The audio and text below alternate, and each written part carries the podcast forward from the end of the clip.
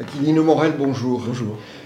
Conseiller de Lionel Jospel à Matignon, conseiller politique de François Hollande à l'Élysée, vous publiez aux éditions Grasset La parabole des aveugles, Marine Le Pen aux portes de l'Élysée. C'est une analyse qui montre une montée politique euh, qui paraît inéluctable. C'est surtout un cri d'alerte pour provoquer une prise de conscience des acteurs publics. Alors pourquoi ce livre maintenant? J'ai écrit ce livre, euh, donc qui est apparu le 8 novembre, donc il y a peu de temps, avant même que des dernières enquêtes d'opinion n'accréditent le, le, cri d'alarme qui est le mien, parce qu'il m'avait apparu, il m'était apparu très clairement que à partir de 2022 et singulièrement après les élections législatives du mois de juin, nous étions entrés dans une nouvelle phase de la vie du Rassemblement national. Nous étions entrés dans ce que j'ai appelé le, FN, le troisième FM, mm. hein, et qui était un rassemblement national d'un parti normalisé, institutionnalisé, et surtout qui avait opéré une poussée politique considérable, poussée sociologique. Il n'y a plus aujourd'hui de classe sociale qui reste à l'abri du vote Le Pen, même la fonction publique qui longtemps avait été la gardienne des valeurs de la République et qui restait imperméable au vote FN est aujourd'hui gagnée de manière très substantielle par cette tendance politique. Aucune euh, donc classe sociologique, classe sociale, aucune classe d'âge. Je, rappelle, car on oublie souvent que euh, après l'abstention et après Jean-Luc Mélenchon, le vote des jeunes se porte d'abord et ensuite sur Marine Le Pen et non pas sur euh, euh, Emmanuel Macron ou d'autres candidats. et c'est une tendance qui est forte. Et donc il n'y a plus aujourd'hui, hormis les personnes les plus âgées, les retraités, qui restent un petit peu un sanctuaire du vote, on dirait traditionnel, hors RN, mais qui elle-même, classe d'âge, qui elle-même commence à être gagnée. Il n'y a plus de, de, de limite à l'extension de ce vote, et non plus, désormais, de limite géographique. Longtemps, longtemps, il y avait une France de l'Ouest euh, dessiné à partir de la ligne Le Havre-Perpignan, euh, qui restait euh, à l'écart du vote RN et qui était une forme de zone de résistance. C'est terminé. il y a eu plus 15 points de progression du RN dans l'Ouest en 2022 et notamment en Bretagne. On voit maintenant que c'est une région qui est travaillée profondément par le, le, vote RN. Donc, vous avez eu une poussée considérable de ce parti qui lui a permis d'obtenir en juin 2022 89 députés dans un mode de scrutin, avec un mode de scrutin uninominal majoritaire de tour qui a été fait pour empêcher ce type de parti d'accéder à, la députation, puisqu'il faut non seulement arriver au premier tour à se qualifier, mais il faut que, d'une certaine manière, les autres forces au second tour vous laissent gagner, qu'il n'y ait pas de regroupement contre vous. Or, dans 89 circonscriptions, avec quatre grands chelems, quatre grands chelems, le RN a montré sa force. C'est le seul parti qui a pu faire par Grand Chelem. Par Grand Chelem, c'est tout, un département, tout un département, tout un département qui donne tous ses députés au RN. Il s'agit en l'occurrence de la Haute-Saône, de la Haute-Marne, deux et deux députés à chaque fois, de l'Aude, trois députés, et des Pyrénées-Orientales, quatre députés. J'ajoute que dans cinq autres départements, le, ce Grand Chelem a, été manqué à un siège près. Le Var, le Vaucluse, qui sont des gros départements, l'Aube et euh, l'Eure, et euh, je vous cinquième, mais ça me reviendra. Peu importe. Donc il y a une vraie démonstration de force et une installation, une du RN au centre de la vie politique du pays désormais. Alors, euh, la loi sur l'immigration, la crise agricole, la participation à la marche contre l'antisémitisme, les futures élections européennes, tout semble conforter le Front National, le Rassemblement National. Quel événement improbable pourrait empêcher le parti de Marine Le Pen de gagner en juin prochain? Vous donnez vous-même la réponse. Si l'événement est improbable, je ne peux pas le discerner, le qualifier. Et d'ailleurs, ce n'est pas sur un événement improbable que je conclus mon livre.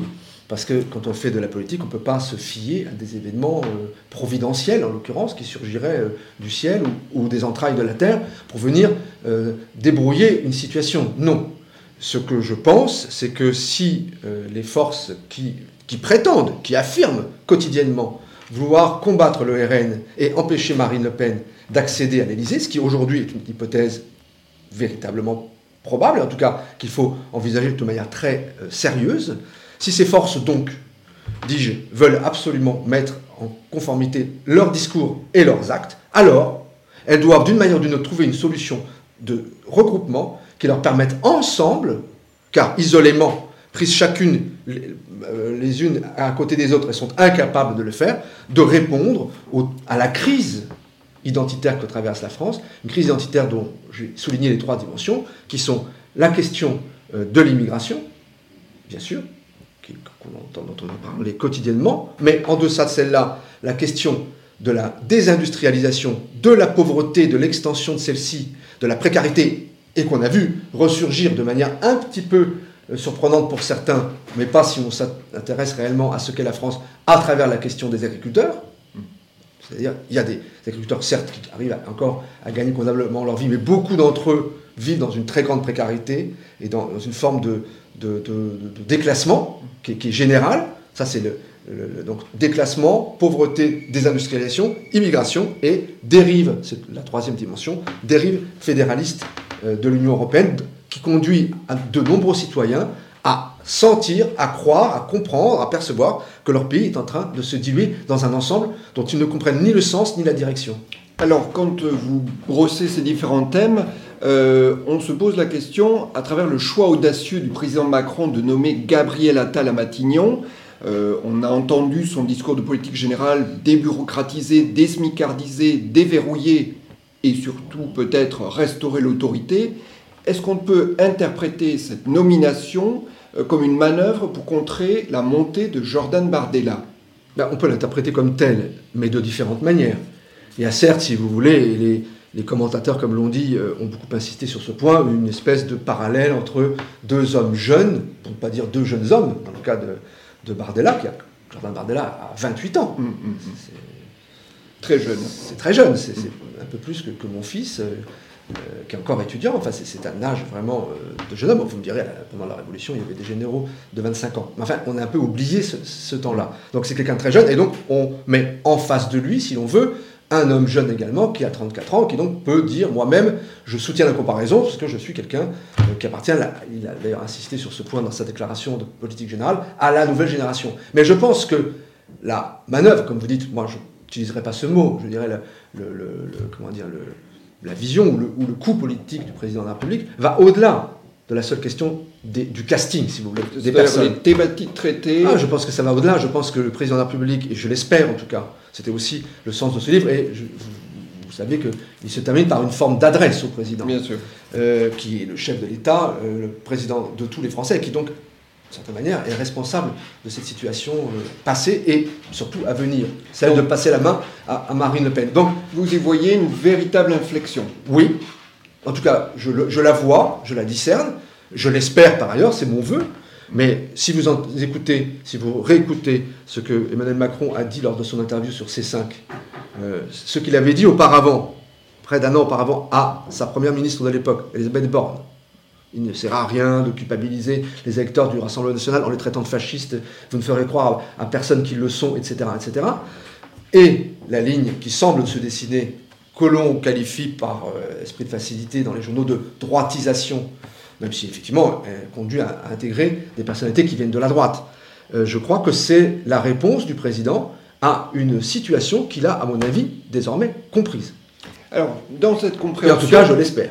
Alors, on, verra, hein, les actes vont euh, suivre ou pas. Euh, ce qui est intéressant dans votre ouvrage, La parabole des aveugles, c'est que vous montrez de manière très fine, chiffres à l'appui, comment Marine Le Pen a progressé électoralement, effectivement, dans toutes les catégories entre 2017 et 2022. Est-ce que tout cela, c'est finalement ce résultat de la dédiabolisation et même d'une normalisation du Rassemblement national. Oui, c'est une dédiabolisation et une normalisation qui sont inévitables.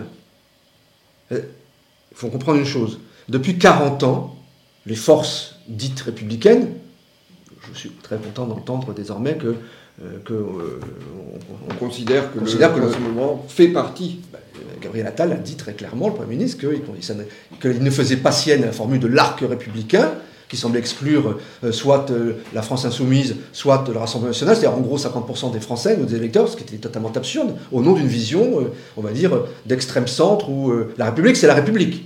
tout parti qui, est autorisé par la République, il me semble que c'est le cas du Rassemblement national, qui se présente à des élections présidentielles, municipales, législatives, qui obtient un second tour deux fois de suite et 89 députés, on peut difficilement, me semble-t-il, dire que c'est un parti qui est en dehors de la République. Donc tout ça est derrière nous, mais euh, alors, alors, la question. Ben, est-ce qu'on est bien dans cette dédiabolisation et dans la normalisation? Mais la normalisation, elle, vient du fait que cette diabolisation qu'on a tentée il y a 40 ans, à partir de 1982, en gros, on y reviendra peut-être, oui. Euh, est un échec flagrant.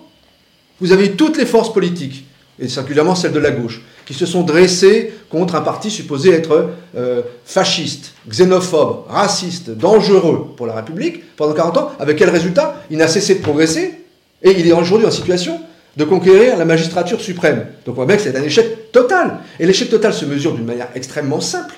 C'est quand le parti de Jean-Marie Le Pen a été créé par celui-ci et quelques euh, personnalités réellement d'extrême droite, hein, issues euh, du, fascisme à la française, on mettra derrière ce mot ce que l'on veut, enfin des anciens de la collaboration, euh, des gens d'extrême droite, des nostalgiques de l'OAS et, de, la GF française, bon, tout, personne n'aime ça, c'est 1972. En 1974, deux ans après, Jean-Marie Le Pen est candidat à la présidentielle, il obtient 190 921 voix, 0,74%. On va dire un score résiduel, presque nul. Sept ans plus tard, en 1980, il est dans l'incapacité de se présenter à la présidentielle car il ne peut pas réunir les 500 parrainages nécessaires pour cela. Il n'en obtient que 434. Donc il est encore moins. premier repère. Le 21 avril 2002, qui, fut le choc dont chacun euh, se souvient, hormis peut-être les plus jeunes d'entre nous, ici présents ce matin. Mm. Euh, ce jour-là, Jean-Marie Le Pen, qui obtient 16,86% des suffrages, c'est à peu près 4 800 000 voix. Il passe devant Lionel Jospin. Et, il élimine Lionel Jospin et accède au second tour. Marine Le Pen, en mai 2022, c'est-à-dire 20 ans après le 21 avril, elle obtient 13 288 686 voix, 41,45%. C'est-à-dire que elle obtient 70 fois le résultat de son père en 1974 et 3 fois le résultat de son père le 21 avril 2002. Donc, quand vous avez 13 280 686 Français qui ont voté pour une personne, il est totalement, même, même hallucinant et aberrant, enfin complètement extravagant, d'imaginer que ces 13 millions, plus de 13 millions de Français, sont des fascistes, des fachos, des xénophobes, des racistes, etc. C'est faux. Et, donc justement, vous prenez... je, veux bien, bien finir sur ce point. Il se peut, et même il est vraisemblable que parmi ces 13 millions, il y ait une fraction 1%, peut-être 2%, le chiffre en gros de 74, qui soient des vraies personnes d'extrême droite. C'est tout à fait probable. Parce que l'extrême droite a toujours existé en France, et mon, Dieu, pourquoi elle n'existerait pas? Il y avait une extrême gauche et une extrême droite, ça, ça paraît assez logique. Mais l'énorme masse, l'immense majorité de ces électeurs sont des citoyens comme vous et moi, qui expriment par ce vote une colère, un désespoir parfois, une, un, harassement, une, si vous voulez, une frustration, un désappointement, une déception par rapport à un système politique dont ils, ne, euh, dont ils considèrent qu'il les exclut et qui ne leur apporte plus les réponses qu'ils attendent. Alors c'est justement ça que je voulais évoquer, c'est-à-dire que dans euh, cette historique que vous brossez de, de, cette progression, il y a un moment où on distingue deux France. Et deux France, c'était quelque part de manière très caricaturale, très caricaturale, une France des ordures et des abrutis et une France des gens bien. Ce genre de césure, il n'a plus cours. Ça, c'est ce que j'ai appelé la jurisprudence tapis. Bernard Tapie, l'ancien ministre, euh, l'ancien homme d'affaires euh, devenu ministre par la grâce de François Mitterrand, avait eu cette formule qui était exprimée dans son langage fleuri, celui qu'il mmh. affectionnait, mais qui était très claire, qui voulait bien dire ce qu'elle voulait dire, et qui était exactement ce que pensait la majorité de la gauche, la très grande majorité de la gauche, et beaucoup de gens en dehors de la gauche, et qui ont continué à le penser, et probablement qui continuent à le penser pour beaucoup d'entre eux encore aujourd'hui. Il avait dit, les électeurs de Le Pen sont soit des salauds, soit des stupides. C'est-à-dire soit des personnes qui, le point de vue de la morale ou de l'intellect, sont de toute façon dans la déchéance. Soit des personnes qui sont euh, indignes euh, par leur comportement, leur pensée, soit des personnes euh, limitées intellectuellement, incapables de conduire un raisonnement, disons, comme on dirait maintenant, de la complexité jusqu'au bout. Mais cette vision est totalement fausse. D'abord, observons qu'elle est quand même d'une prétention, d'une présomption, d'un mépris, d'une arrogance, d'une condescendance pratiquement jamais égalée. Mais par ailleurs, elle est complètement fausse elle ne correspond pas à la réalité humaine, sociale, culturelle, économique, politique du pays, industrielle, financière du pays. Ces, 13 280 686 Français de mai 2022 ne sont pas des stupides, ne sont pas des salauds, ce sont des gens qui décident à un moment donné d'exprimer leur colère, leur ressentiment et leur frustration par un vote qui est un vote clair et net, qui adresse un message précis. Et le problème, pour revenir à notre discussion initiale, c'est que ce vote est de moins en moins un vote de colère et de plus en plus un vote d'adhésion. Alors j'aimerais avec vous qu'on brosse un petit peu les étapes de, ce, de cette progression avec l'historique. Comment est-on passé finalement de Jean-Marie le diable à Marine et ses chatons? Alors, quelque part, dans votre livre, vous revenez sur l'historique de la création et de la suite progression du Front National, et surtout en mettant un accent sur 1983. Euh, l'élection à Dreux de Jean-Pierre Stirbois. Cette ère qui est celle de Jean-Marie Le Pen, euh, comment Expliquez-vous le côté laboratoire de cette ville et, comment cela a provoqué une bascule, cette année charnière 1983 euh, J'ai rappelé tout à l'heure qu'en 1974, Jean-Marie Le Pen, candidat à la présidentielle, obtient 0,74% des voix. J'ai ajouté, précisé, c'est souvent une, chose qui échappe à, euh, à la connaissance de la plupart, qu'en 80, il ne peut même pas être candidat. Donc, en 83, le 11 septembre 83, puisque c'est la date à laquelle nous allons nous attacher, qui est celle de ce, euh, cette élection partielle, à, à, Dreux, le premier tour, le, le FN de l'époque euh, n'est rien. C'est un parti totalement. Euh, c'est pour reprendre la, formule que j'ai utilisée dans le livre, mais qui n'est pas de moi, qui est de, deux historiens du, FN, un groupuscule présidé, dirigé par un marginal.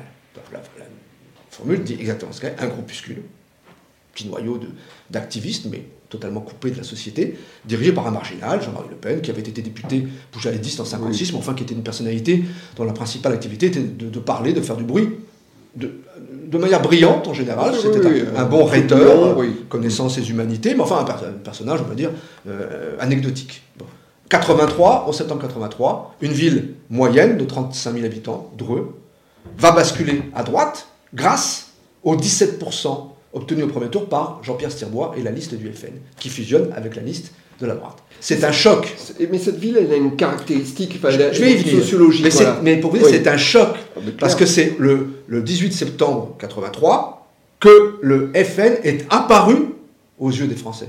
C'est là qu'ils ont compris qu'il se passait quelque chose, qu'il y avait un parti nouveau qui était en train d'émerger, de faire irruption, et que peut-être il allait se passer euh, ben, ce qui s'est passé depuis en, 40 ans, que nous, nous avons pu voir, mais eux, à ce moment-là, ils voient sur leurs écrans de télévision ou ils écoutent à la radio qu'il s'est passé cela. Pourquoi s'est-il passé cet événement-là à cet endroit-là? Parce que Dreux était une petite ville, bourgade aux confins du Perche et de la Normandie et d'Île-de-France, qui, qui était dirigée depuis euh, euh, la, mandature précédente par une personnalité de gauche très estimable et très célèbre à l'époque qui s'appelait Françoise Gaspard qui était elle-même une drouaise d'origine, euh, et très bien implantée, de la bonne bourgeoisie de, de, Dreux, qui avait fait de, belles études, elle était essentielle de l'ENA, magistrate administrative, bref. Elle était mère, et elle est battue. elle est battue parce que... Euh, elle est battue... Au, au, premier tour, elle gagne de très peu, en juin, et, l'écart étant très faible, lui voit le, scrutin cassé, et on passe à son tour. Elle décide de ne pas se représenter, la droite aussi change de tête de liste, peu importe, ça c'est les conditions, on va dire, électorales, qui traduisent quand même une forme de désarroi déjà du côté de la mm. gauche. Hein. Le maire qui vient d'être élu euh, ne se représente pas, elle, elle, passe la main à, quelqu'un d'autre, et là, le, FN fait un gros score, 17, et permet à la droite de l'emporter. Mais parce que à Dreux, dans cette petite ville, on avait assisté à quelque chose de tout à fait extraordinaire, au sens de vraiment quelque chose qui frappe euh, l'observation, hein, sans que ce soit positif, loin de là. Mm. C'est que cette petite ville s'était transformée en 20 ans en une ville dortoir. C'était une petite bourgade de province paisible, on va dire, hein, mm. bourgeoise, en, en une, une cité dortoir où euh, tout autour de la ville, sur les plateaux, avaient été construites à la hâte des bars de logements euh, euh les, les populaires sont sur la hauteur, sur, les hauteurs, avec la, vieille ville bourgeoise en bas, mmh. pour accueillir une population immigrée absolument considérable, qui avait, qui avait été multipliée par 3 ou 4 en une vingtaine d'années. Hein. À la veille de l'élection municipale de 83 de septembre, Il y a 25% d'immigrés de 60 nationalités différentes dans cette ville. Mais cette attractivité, elle est faite euh, par euh, est- le patronat. Il n'y avait aucune attractivité, si ce n'est que c'était à 79 km de Paris, Mm. donc très près pour aller travailler ou bien alors pour installer euh, des, usines euh, là pour, pour le, la, la- la- la- métropole et donc sa, sa puissance économique, et que le patronat de l'époque, encouragé par les pouvoirs publics de droite, je cite une phrase de Georges Pompidou qui explique très bien à l'Assemblée nationale, à, à peu près à cette époque-là, que oui, c'est très bien d'avoir des immigrés en nombre dans notre économie parce que ça permet de calmer les revendications salariales de- des, des ouvriers et des employés français. C'est une manière très cynique, très claire de dire les choses. Donc, les patrons de la région ou de la métropole parisienne ont fait venir, en allant les chercher directement en Algérie, euh, en Tunisie, d'abord en Espagne, en Italie, puis en Algérie, en Tunisie, au Maroc, des milliers d'hommes pour venir, euh, des bras, comme on disait à l'époque, oui. pour venir travailler là. Cette ville a été complètement tourneboulée culturellement, identitairement par euh, ce que, ce que écrit très bien Françoise Gaspard dans son livre, raconte très bien comment les gens ont été complètement bouleversés Tout ça en très peu d'années. en une fait. vingtaine Oui, d'années. oui, oui. Et dans le même temps où il y avait donc un afflux considérable, totalement hors de proportion d'une population immigrée, qui par ailleurs n'était plus une population immigrée d'origine européenne, mais du Maghreb, donc avec leur culture, leur, leur religion, leurs habitudes, etc. Très bien. Vous avez eu un écroulement économique, avec, à l'époque, en 83, à l'époque, sur Dreux, il y a 3 points de plus de chômage que la moyenne nationale. Donc, un écroulement économique avec des fermetures d'usines, et donc le chômage, la pauvreté, le début de la désindustrialisation et une immigration massive. Hors de contrôle, on aimerait dire qu'elle est hors de contrôle, mais elle ne l'est pas en réalité, parce qu'elle est organisée. Organisée par le patronat qui veut faire venir des hommes, des bras, pour venir euh, euh, peupler ces usines. Donc vous avez, par conséquent, tout oui. et c'est pour cela que, pour reprendre la formule de Françoise Gaspard, c'est l'ancienne maire de Dreux, Dreux a été le laboratoire politique du FN. Alors, Et, euh, et j'ajoute que, comme elle l'a écrit, pour bien expliquer le mouvement, euh, la- Dreux anticipe, la France suit. Donc ce qui s'est passé à, à Dreux est l'annonciation de ce qui va se produire en France pendant les 20 ou 30 années qui suivent. Alors, dans cette euh, progression, effectivement, vous avez cerné les étapes, euh, effectivement, avec 2002, euh, le, deuxième choc, il y a eu un moment où on a pensé que, on va dire, ce, ce- ce- cette montée du Front National pouvait être stoppée. C'est en 2007, quand Nicolas Sarkozy est élu, il réussit à contenir ce mouvement-là.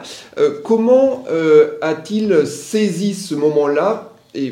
Quels arguments a-t-il présenté pour réussir à faire refluer ce Front National Oui, euh, Nicolas Sarkozy, on, veut l'oublier souvent, notamment à gauche, on peut comprendre pourquoi, mais si l'on est, euh, moi je suis de gauche, mais en tout cas de la gauche qui existe autrefois, pas de celle qui euh, s'étale aujourd'hui dans les journaux, mais si on regarde les faits, les faits, ce n'est pas que Nicolas Sarkozy a contenu les faits, c'est qu'il l'a fait refluer.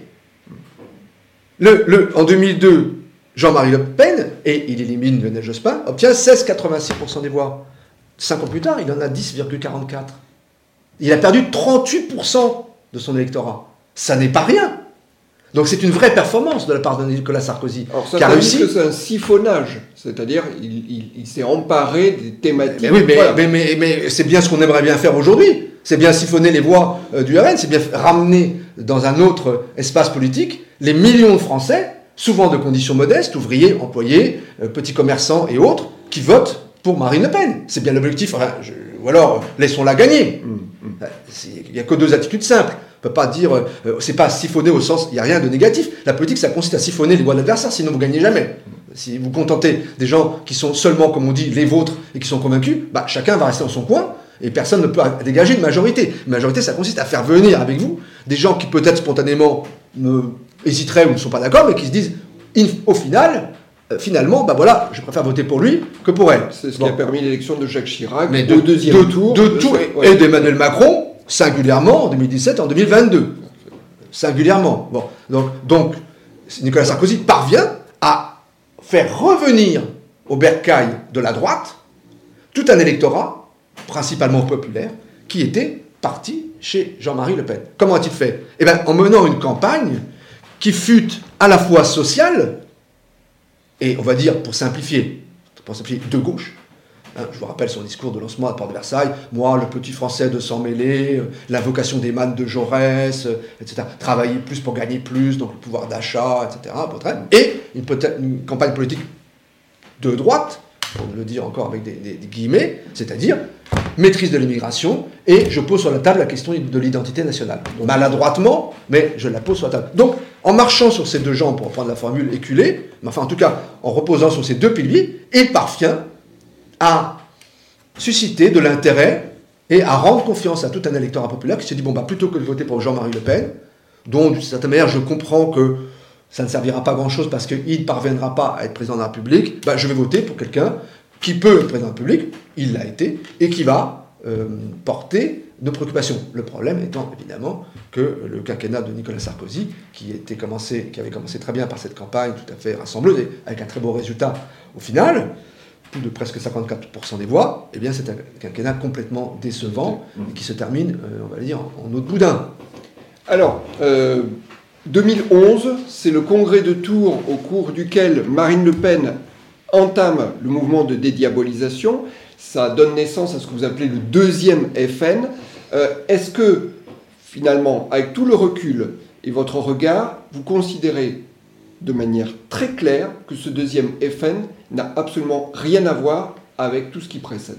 Euh, la formule deuxième FN n'est pas la mienne, moi j'ai inventé ce troisième FN. Le deuxième FN, c'est Michel Vivorca qui l'a appelé ainsi pour dire, après le premier FN, qui était le FN de Jean-Marie Le Pen, qui a duré longtemps, 72-2012, hein, ça fait quand même 40 euh, ans. Hein. Bon, euh, c'est un FN, bon bah, on va dire vraiment d'extrême droite, ou alors jouant sur des thématiques, on va dire, comme on disait à l'époque, de réganiennes.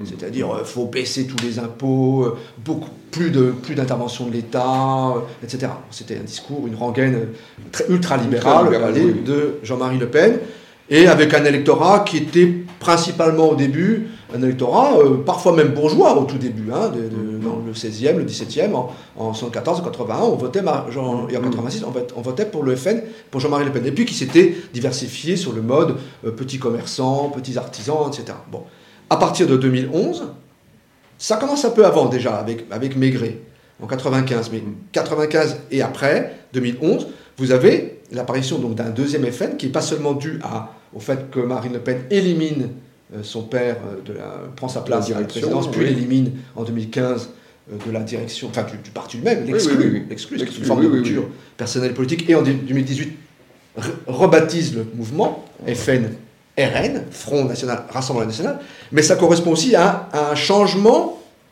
euh, doctrinal. C'est un parti qui commence et vite à préempter, après la question de l'immigration, après la question de la sécurité, de l'autorité, de l'ordre, à préempter des problématiques sociales, d'accord La pauvreté, la désindustrialisation, euh, le, le, chômage, le pouvoir d'achat, le chômage, et la question de la République. C'est-à-dire la laïcité, la place de l'islam et la réformation des principes républicains. Donc, elle passe de un parti axé principalement sur, on va dire, la question identitaire, classique, hein, de l'extrême droite, à la question sociale et la question républicaine. Et donc, elle prend en charge toutes ces thématiques que, par ailleurs, et c'est bien le problème, la plupart des forces politiques nationales, et en particulier la gauche, lui ont simplement abandonné. Elle n'a pas eu à les arracher à la gauche ou à la droite. Ces deux camps les lui ont laissés. C'est juste en jachère. Euh, de, alors, pour marquer les esprits, on va dire, il y a toujours cette même année 2011 une note euh, qui fameuse de, la fondation Terra Nova qui, euh, on va dire, conceptualise cet abandon d'électorat hein, par euh, les forces autour du Parti socialiste. C'est une, note d'une inconséquence euh, politique euh, extrême et d'une indignité morale. tout aussi extrême, qui consiste à dire, bon, bah écoutez, voilà, en fait, les ouvriers, les employés, en gros, pour faire vite, le peuple, c'est un ramassis de xénophobes, d'homophobes, de racistes, etc. Et donc, il faut les laisser là où ils sont. Ils sont, dans la, comme on dit, ils se replient sur eux-mêmes, etc. Ils sont tentés, et de plus en plus par le vote RN. Il ne faut surtout pas chercher à les, à les, conserver. Il faut se diriger vers les nouvelles couches, comme aurait dit Gambetta à l'époque, c'est-à-dire les jeunes, les personnes issues, comme on dit, de la diversité, euh, les, euh, les, femmes, etc., etc. avec un calcul qui est à la fois alors, indigne moralement, puisque la place de la, le, rôle de la gauche a toujours été historiquement de défendre les gens qui sont dans la situation sociale et économique la plus faible, hein, et, et, pas ceux qui vont bien et qui veulent simplement aller mieux, et par ailleurs stupide, euh, inconséquente sur le plan électoral, puisque la note elle-même le faisait observer, qu'en additionnant euh, ces, petits groupes que j'ai énoncés, on n'arriverait jamais à faire une majorité. la suite l'a prouvé. Mm. Parce que la raison de la, de la déréliction de la gauche, c'est une déréliction morale, politique, électorale, parce qu'effectivement, quand vous détournez des gens que vous devez défendre, vous êtes dans la dignité morale, mais vous êtes aussi dans le suicide euh, politique et dans la catastrophe électorale, parce que vous vous retrouvez avec euh, les scores que la gauche, et, le PS en particulier, connaît depuis, depuis une dizaine d'années. Alors, dans la faute morale peut-être, euh, que vous identifiez de manière très claire et, particulièrement euh, fouillée, je trouve, euh, vous pointez une responsabilité, c'est celle de François Mitterrand, d'une part dans la montée du Front National à partir de 83, en, donnant même une ouverture hein, médiatique, vous, pouvez le dire, et d'autre part, peut-être un deuxième temps, le projet fédéraliste qui se greffe autour de cette date charnière de 1983. Voilà, là aussi, euh, un moment où les choses basculent. Pouvez-vous euh, juste euh, éclairer ces deux temps de 1983 François Mitterrand a été à la fois le, dire, le banalisateur, le grand banalisateur du FN et de Jean-Marie Le Pen, et son diabolisateur suprême. Les deux à la fois. Il a commencé par être son grand banalisateur, puisque c'est lui qui, en 1982, a accédé à la requête de Jean-Marie Le Pen, qui réclamait, euh, à l'époque, vous vous rappelez, l'audiovisuel n'était que public, et donc euh, c'était, comment dire, un peu verrouillé, si on veut, et qui il se plaignait amèrement de ne pas avoir accès au plateau de radio et de télévision. Il écrit à François Mitterrand, qui un mois plus tard le répond effectivement c'est tout à fait anormal et je demande à Georges Filiou, ministre à l'époque de la communication et donc au président des chaînes de l'audiovisuel public de euh, vous donner la place que vous méritez. Ah, alors qu'il ne représente rien, du tout.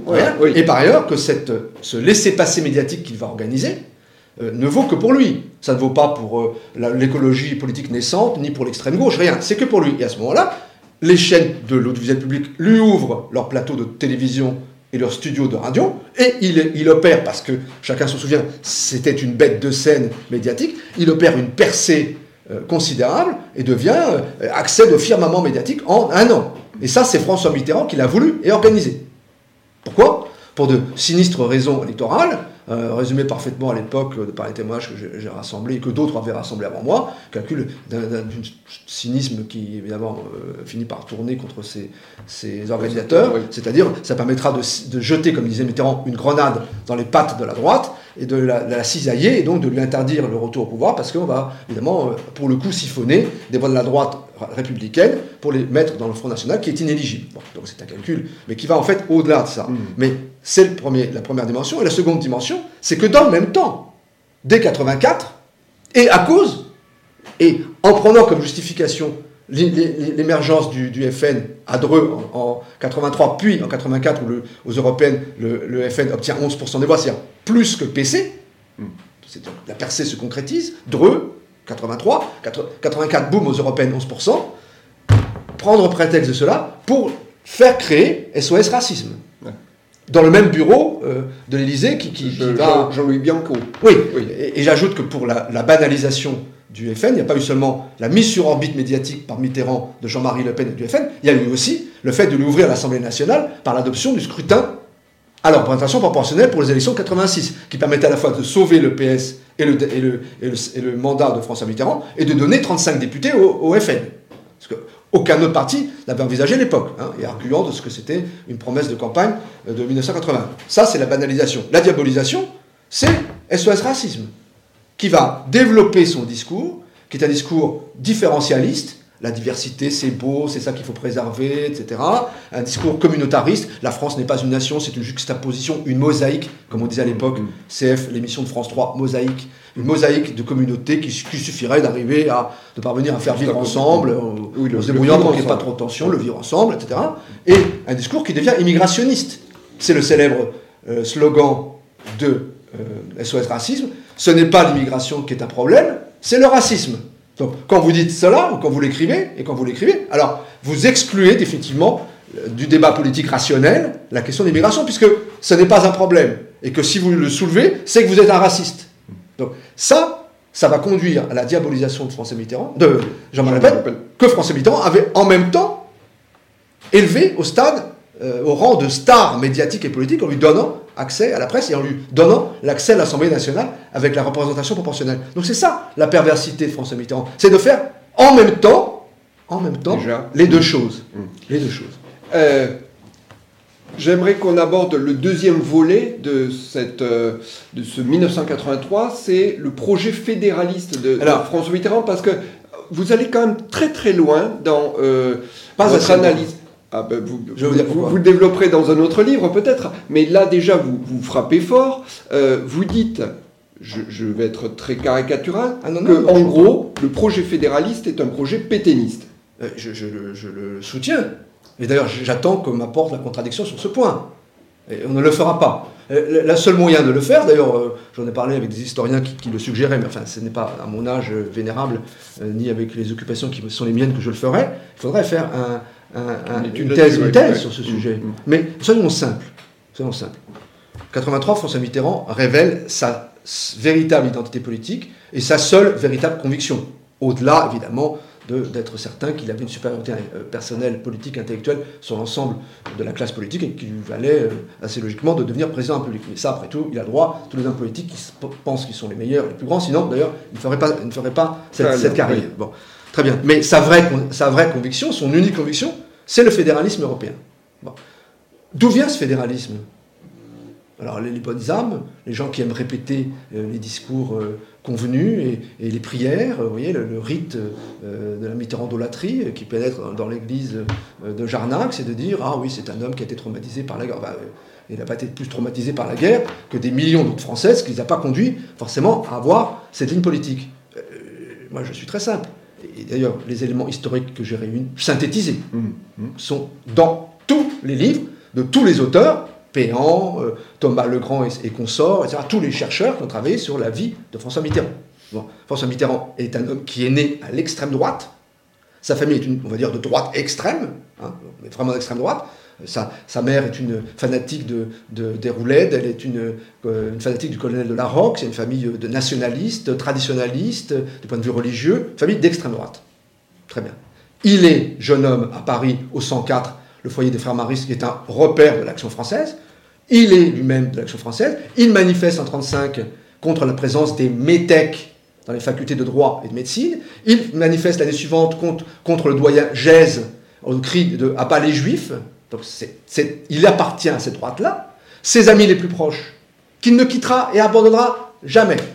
François Dalle, André Bettencourt, Pierre de Bénouville, sont des gens qui sont non seulement d'extrême droite, non seulement de l'action française, mais de près ou de loin, et de très près, dans le cas de Bénouville, qui fut son meilleur ami, l'homme qui le veillera la nuit de sa mort, à genoux en prière devant son lit. En 96 Oui.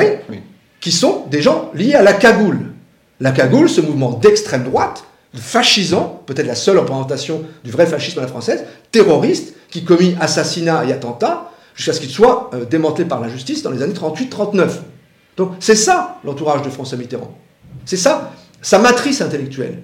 J'ajoute que lorsqu'il est fait prisonnier de guerre, très bien, comme des millions de Français. En Allemagne. En Allemagne. Il part donc au Stalag. Il arrive à la troisième tentative à s'échapper. Il retourne en France. Il fait étape.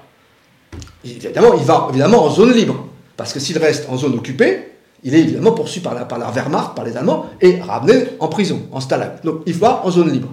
Il va d'abord se reposer chez des amis à Saint-Tropez, il va, tout ça il le raconte tout à fait, il va ensuite faire une petite incursion en zone occupée pour aller voir son père à Jarnac qui est souffrant, puis où va-t-il? Il pourrait très bien, comme des millions, comme tous, comme plein, comme beaucoup de soldats qui se sont évadés de Stalag, rester en zone libre voulez, moi, à Toulouse, à Bordeaux, euh, à Marseille. Rejoindre directement le maquis de la résistance. Ça, dans le meilleur des cas, mm. mais personne n'est obligé d'être parfait. Mm. Mais simplement aller en zone Non Il se rend, je, rappelle, hein, il, s'échappe en décembre 41, en janvier 42, il est à Vichy. Pourquoi va-t-il à Vichy? Parce que, un, il y est attendu, et des amis de son père et des amis à lui l'attendent, lui ont écrit en disant venez ou viens on a du travail pour toi, et deux, parce que ce sont ses convictions. François Mitterrand a toujours été un maréchaliste jusqu'au bout.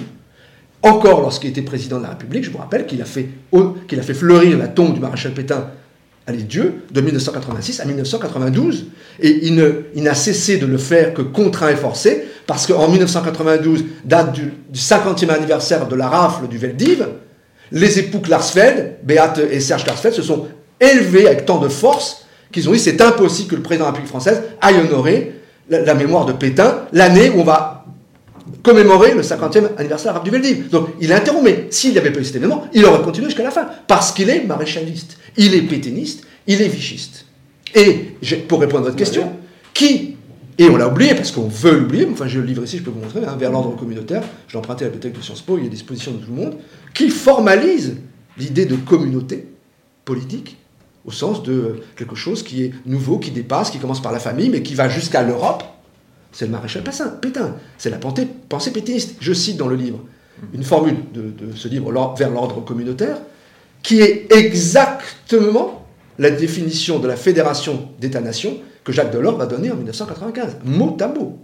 Donc, comment imaginer qu'un jeune homme, qui à l'époque 25 ans, 25 ans, on est entre 42 et Mitterrand reste à Vichy de janvier 42 à novembre 43, pendant 18 mois. C'est long, 18 mois. Hein. Mm. Il est là, il a 25 ans, 26 ans, donc il est dans une phase où il est en train encore de, former, si vous voulez, sa, sa matrice intellectuelle. Il est maréchaliste, il a une très grande admiration pour le maréchal Pétain. Il, il reçoit la Francisque, pour laquelle je rappelle, après tant d'autres, qu'il faut prêter, il faut la demander, il faut prêter serment en disant je donne ma, vie euh, au maréchal Pétain comme il a donné sa vie à la France, etc. etc. et je lui reste éternellement euh, fidèle. Bon, donc il est maréchaliste, il est vichiste, il est pétainiste, il n'est pas collaborationniste. C'est-à-dire qu'il est contre les Allemands, contre les Boches, comme on disait à l'époque, mm. et c'est ça qui va le faire basculer au final dans la résistance. Donc il n'est pas collaborationniste, mais enfin il est vichiste, maréchaliste et pétainiste, comme d'ailleurs beaucoup de Français à l'époque, mais beaucoup de Français n'ont pas voulu ensuite devenir président de la République, et donc beaucoup de Français n'ont pas adopté ce fédéralisme, et lui, il a été marqué par la pensée pétainiste, qui est une pensée du fédéralisme européen. Donc, qu'on m'explique pourquoi cette dimension de la pensée du maréchal Pétain, qui est considérable, ne l'aurait pas impressionné au sens photographique du, terme, autant que le reste, alors qu'il avait à l'époque 25 ans. Et que ce sera au final la seule conviction à laquelle il se sera tenu, puisque dès qu'il est élu président de la République en 81, il abandonne dès qu'il le peut les 108, propositions du candidat Mitterrand pour se mettre en œuvre à une seule chose qu'il appellera le grand dessin, avec un grand G et un grand D, qui est la construction d'une Europe fédéralisée. Alors, si je fais un grand raccourci, euh, après 1983, il y a 1984, la nomination de Laurent Fabius pour incarner cette nouvelle politique libérale, européenne, etc. Est-ce qu'on peut dire, euh, je reviens un petit peu sur le point de départ, que Gabriel Attal et le Laurent Fabius de euh, Emmanuel Macron. Alors ça, je n'en sais rien, mais je vais revenir un tout petit peu en arrière. Ce qui compte à cette époque-là, c'est pas tant la nomination de Laurent Fabius, qui est importante, hein, que la nomination de Jacques Delors à la tête de la commission.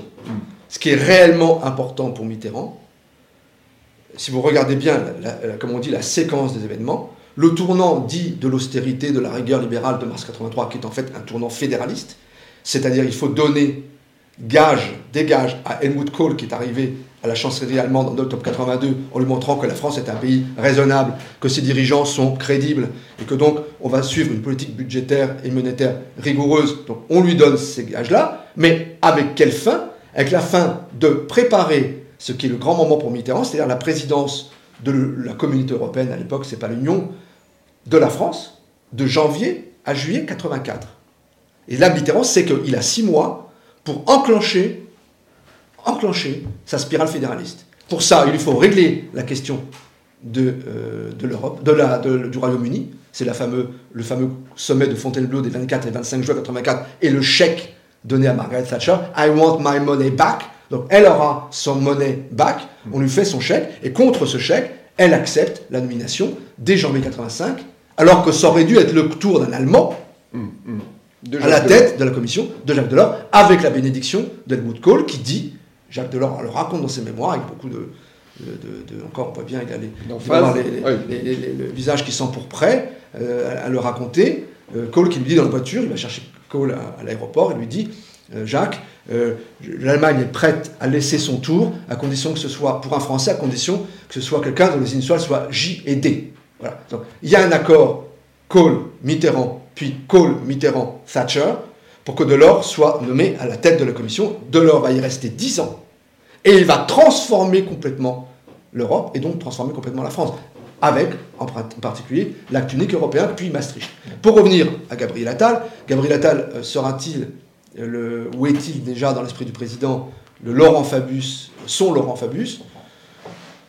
On voit bien ce qui les rapproche, c'est-à-dire euh, la, jeunesse. Alors, l'époque, Laurent Fabius était jeune, oui. un peu, plus âgé que ne l'est Gabriel Attal. Il faut dire que c'est tout de même un âge très, très, très jeune. Mm. Et la très grande proximité avec le chef de l'État. Peut-être qu'un jour, le Gabriel Attal sera conduit à dire, comme euh, Laurent Fabius, lui c'est lui et moi c'est moi. Mais pour l'instant, on n'en est pas là. Et c'est plutôt euh, moi c'est lui et lui c'est moi. Bon, donc ils sont euh, dans une communion politique et dans une connivence intellectuelle très grande. Il est très jeune. Il incarne une forme de rupture par rapport au, début du second quinquennat et même par rapport au premier quinquennat. Donc en ce sens, oui, il y a une sorte de parallélisme, de parallélisme possible. Euh, Aquiline Morel, j'aimerais savoir d'où vous nous parlez. Euh, parce que vous faites ce constat-là. Euh, vous avez un parcours personnel euh, à gauche, mais quand on vous écoute, on pourrait dire que vous partagez pas mal de constats du Rassemblement national. Qu'est-ce qui fait votre parcours? Je sais que vous avez voté non à Maastricht en 92 vous avez voté non référendum de 2005. Comme de très nombreux Français. Comme, majoritaire comme la majorité. Dans, euh, dans le deuxième cas. Et majoritaire à gauche. Qu'est-ce qui Dans le cas de 2005, majoritaire à gauche. Complètement. 60% de l'électorat de gauche a voté non au TCE de 2005. Donc, donc je, la partie donc, euh, euh Vous devriez poser la question à ceux qui ont fait la campagne pour le oui.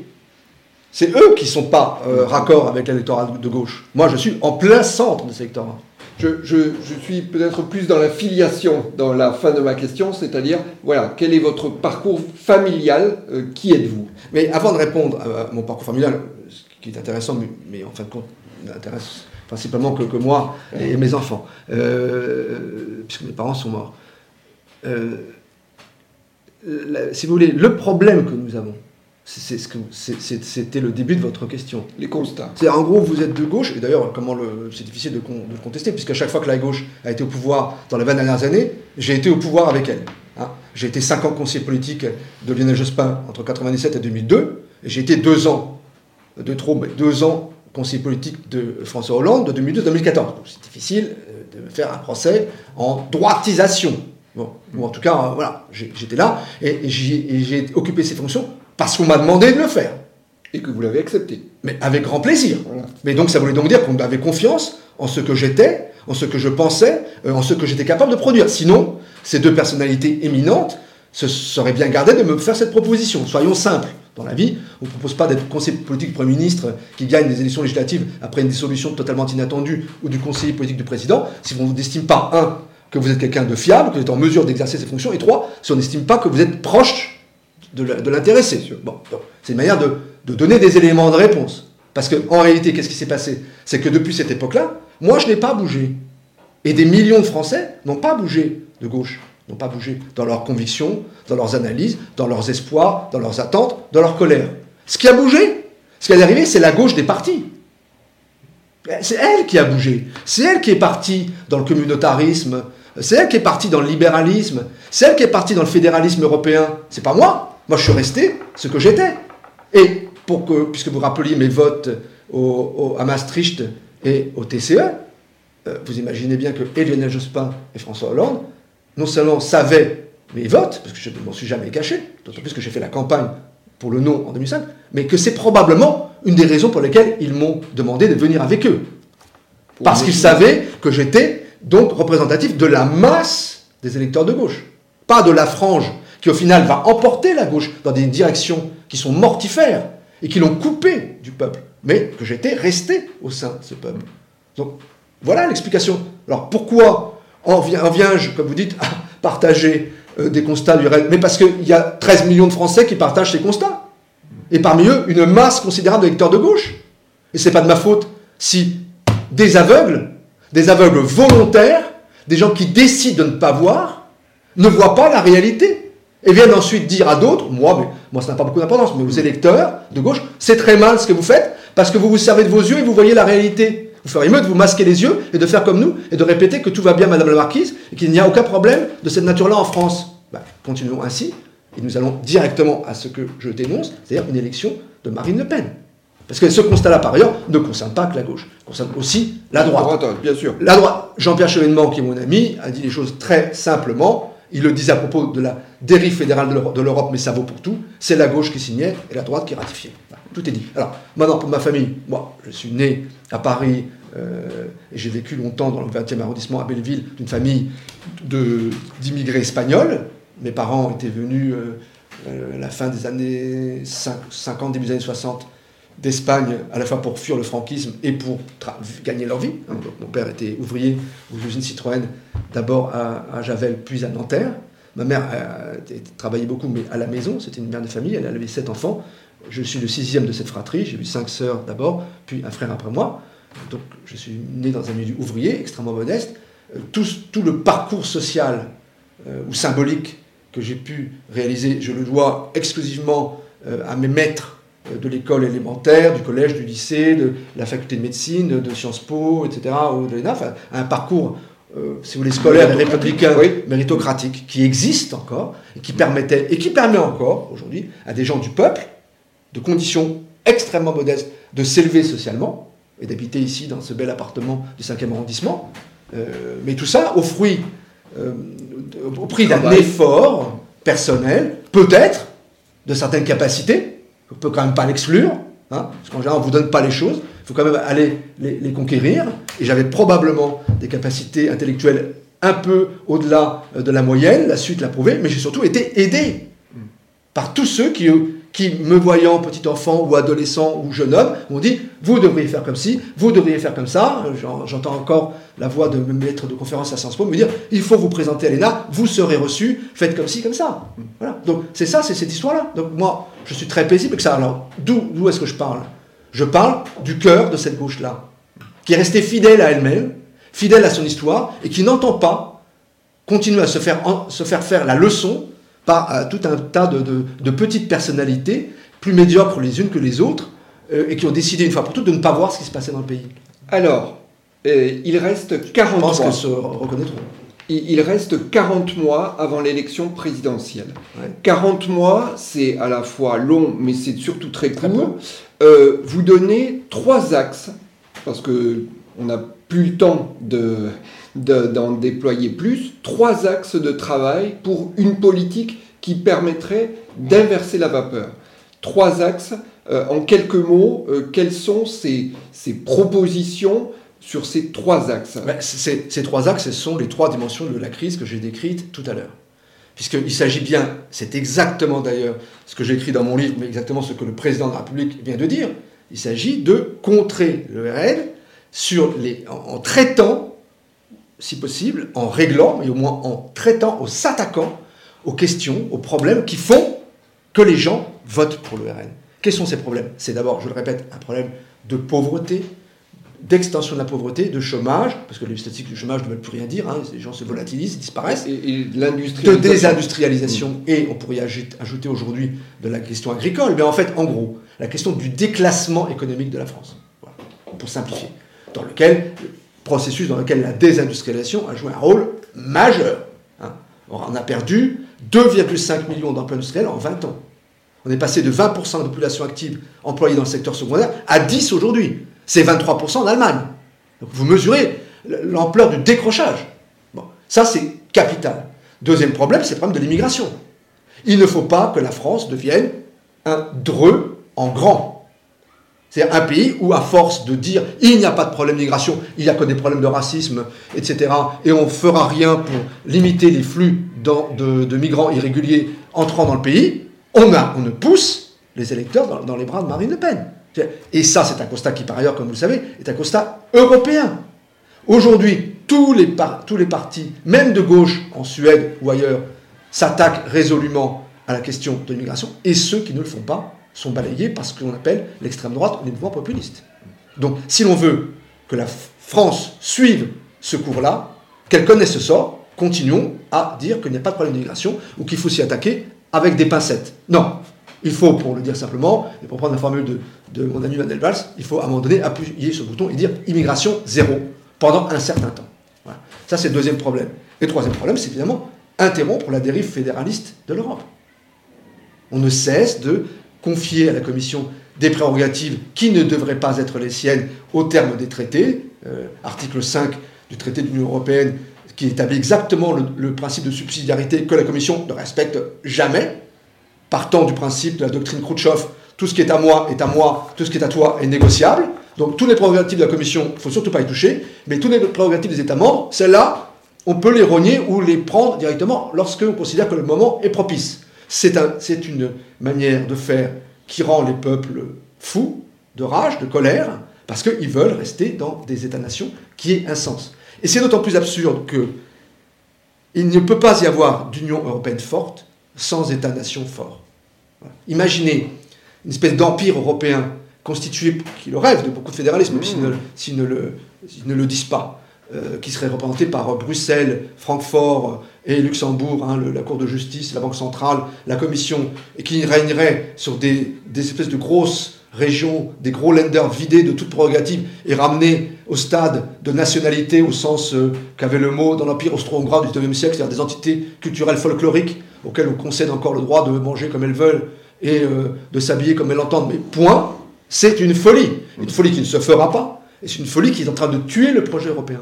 Donc c'est à ça qu'il faut s'attaquer. Alors, mais pourtant, euh, je reviens sur ces 40 mois, quand on cumule tous ces défis,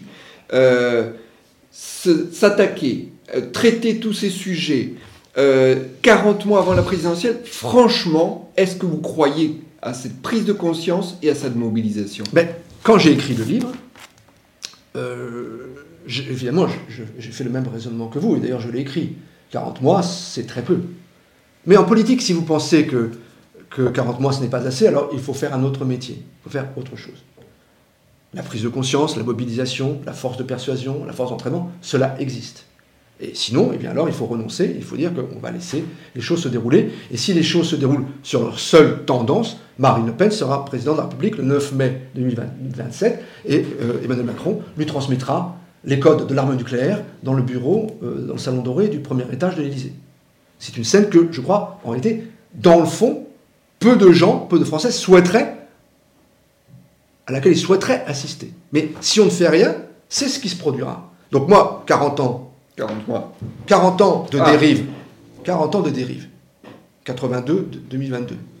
40 mois pour agir. Évidemment, il y a une énorme disproportion, mais la première chose pour faire que ces 40 mois soient utiles, c'est de prendre conscience de ce qui s'est passé pendant ces 40 ans.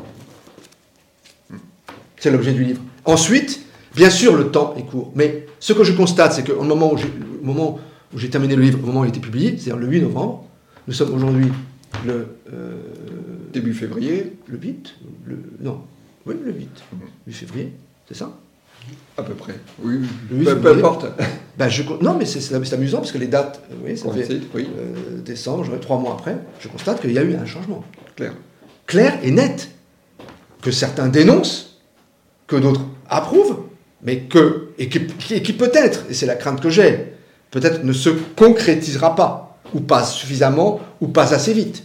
Mais il y a un changement de ligne politique. Le président République a changé de ligne politique. Comme c'était à lui que je m'adressais à la fin de cet ouvrage, parce que mes, deux, dernières phrases sont à lui de jouer, point. Maintenant, point. J'ai tendance à penser que le président République euh, a compris la situation et essaye de faire quelque chose. Peut-être cet effort sera-t-il insuffisant, c'est possible, voire probable, mais en tout cas cet effort existe. Cette, inflexion, ce changement de ligne, de cap, il est là. Personnellement, vous aurez compris, je l'approuve, même si je peux désapprouver tout un tas de choses, parce que je considère que c'est une manière de montrer aux électeurs français qui veulent voter ou qui ont déjà voté RN ou Marine Le Pen qu'on écoute ce qu'ils disent et que peut-être enfin on va essayer d'apporter des réponses aux problèmes qui nous mettent sous les yeux et que tant de responsables et de commentateurs s'évertuent à ne pas vouloir voir. Ce sont des aveugles volontaires. C'est de la cécité volontaire. Hein. Bon, très bien. Je pense que là, il y a une forme de début de rupture et, personnellement, je m'en réjouis. Euh, j'aimerais terminer par deux questions personnelles. Akiline Morel, euh, vous avez dit que votre famille était de gauche, vous l'êtes vous-même, vous êtes un intellectuel engagé. Pourquoi, euh, à un moment donné, ne pas avoir fait le choix de rencontrer le peuple par l'élection? Je ne l'ai pas fait en 2012 parce que, à l'époque où j'étais directeur adjoint de la campagne de François Hollande, parce que, parce que celui qui allait devenir président de la République, François Hollande, m'a demandé de venir avec lui. Il m'a dit les choses, il m'a mis les choses, euh, les cartes en main, très clairement, me disant euh, euh, si tu veux être élu, député, je le comprendrai très bien. La première circonscription de, la Somme t'attend. Martine Heureux, qui était à l'époque encore première secrétaire du PS, a fait le travail nécessaire. Tu seras, tu seras désigné par les militants et tu seras élu. C'est exactement ce qui s'est passé. Bon, au final, je n'ai pas fait ce choix, mais la camarade qui est partie là-bas, parisienne, Pascal Boitard, qui ensuite est devenu secrétaire d'État, je crois, euh, à la ville ou au logement, enfin je ne sais plus, a été, euh, été élu, euh, parachuté pour dire le mot, mhm. dans cette circonscription, la première de la Somme, où elle a été élue avec 59% des voix, et où elle a été ensuite balayée en 2017 par François Ruffin. c'est comme ça, la vie est ainsi faite. Mais il m'a dit, mais moi, je te propose et je souhaite que tu m'accompagnes à l'Élysée. J'avais donc ce choix. Moi, je suis au fonctionnaire de l'État. Je suis un ancien élève de l'école nationale d'administration, entre autres. Je, suis docteur en médecine, etc. J'ai un parcours universitaire assez long, mais je suis ancien élève de l'État. Je suis au fonctionnement de l'État. J'aime l'État. J'aime le fonctionnement de l'État. Euh, j'avais passé cinq années à Matignon comme conseiller politique de, Lionel Jospin dans une période de cohabitation, donc à un moment donné où Matignon représentait un véritable pôle de pouvoir et de contre-pouvoir. J'étais évidemment très tenté par la perspective d'envisager le fonctionnement de l'État, cette fois-ci non pas à Matignon, mais au sommet, au niveau de l'Élysée, avec un président de la République qui avait toutes les armes institutionnelles et politiques. Je vous rappelle qu'à l'époque, nous avions même le Sénat. La gauche avait même le Sénat, mais la majorité à l'Assemblée, les régions, les villes, les départements, le Sénat. Donc l'ensemble des moyens politiques et institutionnels pour agir. Et donc pour moi, c'est évidemment extrêmement tentant. J'ajoute que j'ai été bien mal payé en retour, mais que à cette époque-là, j'avais fait la campagne avec François Hollande, très proche de lui pendant deux mois ou trois mois, euh, euh, vraiment euh, quotidiennement, et que j'avais envie de prolonger ce moment politique qui m'avait quand même enthousiasmé et qui m'avait beaucoup plu et ému. Et donc j'avais, envie de, le poursuivre. Donc c'est la raison pour laquelle, au lieu d'être député de la Somme, de la première circonscription de la Somme, ce que j'aurais été pendant 5 ans, puis j'aurais été balayé par François Ruffin, euh, compte tenu de ce qu'a été le, quinquennat de François Hollande, j'ai préféré devenir conseiller politique du président de la République. Bon, ça, ce sont des choix personnels. Euh, c'est pas. Est-ce que je le regrette? J'ai tendance à penser que même en dépit de la façon vraiment euh, indigne dont l'ancien président se comportait avec moi après, j'ai tendance à penser que non. Parce que ce que j'ai vu, appris humainement et politiquement et institutionnellement pendant ces deux années, quand même été euh, très utile. J'aurais peut-être pu écrire L'opium des élites, pour lequel vous avez eu la mmh. gentillesse de, de m'interroger il y a deux ans, et La parabole des aveugles, et l'abdication, non, ça sûrement non. Mmh. Mais L'opium des élites et la, parabole des aveugles, sans avoir été euh, conseiller politique du président de la République, mais peut-être que l'idée ne m'en serait pas venue. Donc à un moment donné, d'abord, je crois que regretter les choses dans la vie, ça n'est pas très utile, pas très fructueux. Euh, et puis les, choses pénibles et violentes sont faites aussi pour être dépassées, oubliées lorsqu'on peut faire ce qui, est mon cas, parce que moi j'ai une vie euh, personnelle et professionnelle heureuse. Donc euh, ces, péripéties-là, même lorsqu'elles sont douloureuses, ne sont au final que des péripéties. Donc je ne le regrette pas.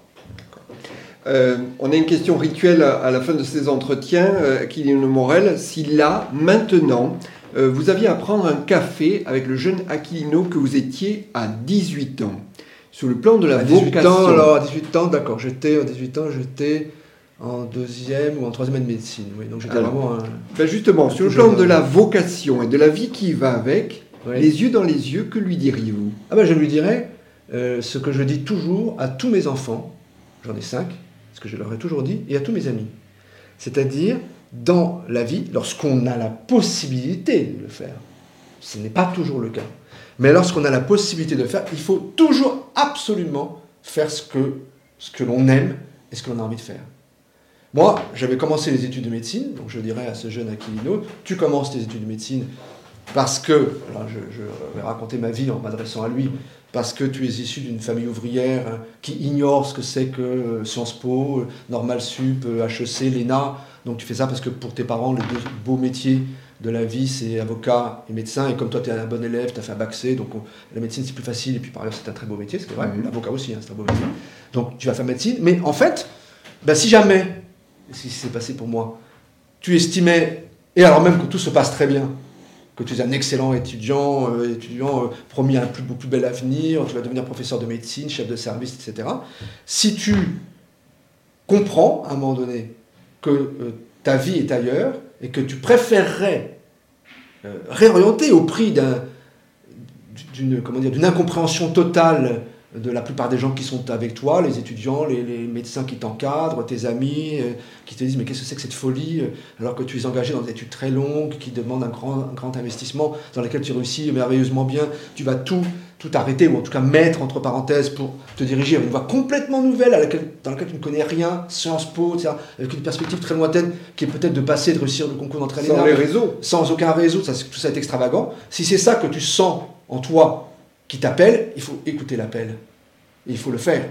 Il faut, comme on dit, j'aime pas beaucoup cette formule, mais elle a un sens. Il faut savoir courir le risque.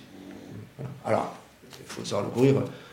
Le risque, c'est aussi une chose qu'il faut chercher à minimiser, à encadrer. Il ne faut pas faire les choses n'importe comment. Mais, mais c'est de dire, oui, ben, en fin de compte, tu as 18 ans, tu commences peut-être à te demander si la médecine euh, c'est pas quelque chose qui t'enfermerait un peu dans une bulle, certes euh, tout à fait réconfortante et, protectrice et, dans laquelle tu évolues aisément et, qui est belle, mais une bulle quand même, et qui te préfère peut-être le grand large et des choses différentes, de, d'autres études, d'autres. Eh bien, peut-être fais-le. Et c'est ça le conseil que, je lui donnerais, et qui est celui d'ailleurs que, que je me suis donné à moi-même, ou que peut-être certains m'ont, tenu à l'époque, je ne m'en souviens pas, mais que j'ai, fini par, par suivre cet appel-là. Euh, euh, c'est l'appel de la vie. Hein. Mais une question euh, pour aller jusqu'au bout de ça. qu'est-ce qui vous a fait découvrir le monde politique, etc., alors que vous étiez en médecine Il y a, une personne, il y a, une rencontre, il y a... C'était pas le monde politique, parce qu'à l'époque, c'était pas le monde politique, c'était plutôt l'idée de faire Sciences Po. Bah, puisque vous posez la question, je vais vous répondre, mais tout ça est très personnel. À l'époque, je vivais avec une, jeune femme, Marianne, dont les parents étaient l'un chercheur à Sciences Po, et l'autre, sa mère, professeur d'université. Et donc, euh, je les voyais évidemment très souvent, je les aimais beaucoup, ils m'aimaient beaucoup, et souvent, euh, lors des déjeuners dominicaux, la, phrase revenait Ah, mais si tu avais voulu, si tu avais fait Sciences Po, tu aurais si bien réussi, etc., etc. Et donc, cette idée a commencé à germer dans mon esprit. Et de surcroît, à l'époque, j'avais un ami qui lui-même euh, vivait un peu ce même genre de, de, de, de réflexion, et qui lui avait plutôt décidé, euh, plus vite, je veux dire plutôt au sens de plus vite, décidé de quitter la médecine et qui lui-même a fait Sciences Po. Et donc je me suis dit, bah, en, fin de compte, la chose euh, est donc possible. On me dit que j'y réussirai très bien. Euh, je me sens un petit peu à l'étroit dans les études de médecine, que j'aimais beaucoup, et j'aimais beaucoup le métier de médecin, et, toute, toute, comment dire, toute immodestie mise de côté, je pense que j'aurais été un très bon médecin. mais je, je sentais que j'avais besoin d'autre chose. Et c'est donc toutes ces considérations personnelles qui ont fait que euh, je me suis dit, bon, bah, je, vais, je vais tenter ma chance, je vais, je vais essayer. Mm. J'aurais pu échouer, hein, mais, mais, bon, les choses se sont euh, passées positivement. Et, je, et, donc le conseil au jeune Aquilino de 18 ans que je donnerais, c'est mesure bien euh, ce dont tu es capable ou ce dont tu crois être capable, et si tu ressens un appel, suis-le. Aquilino Morel, merci. Merci à vous.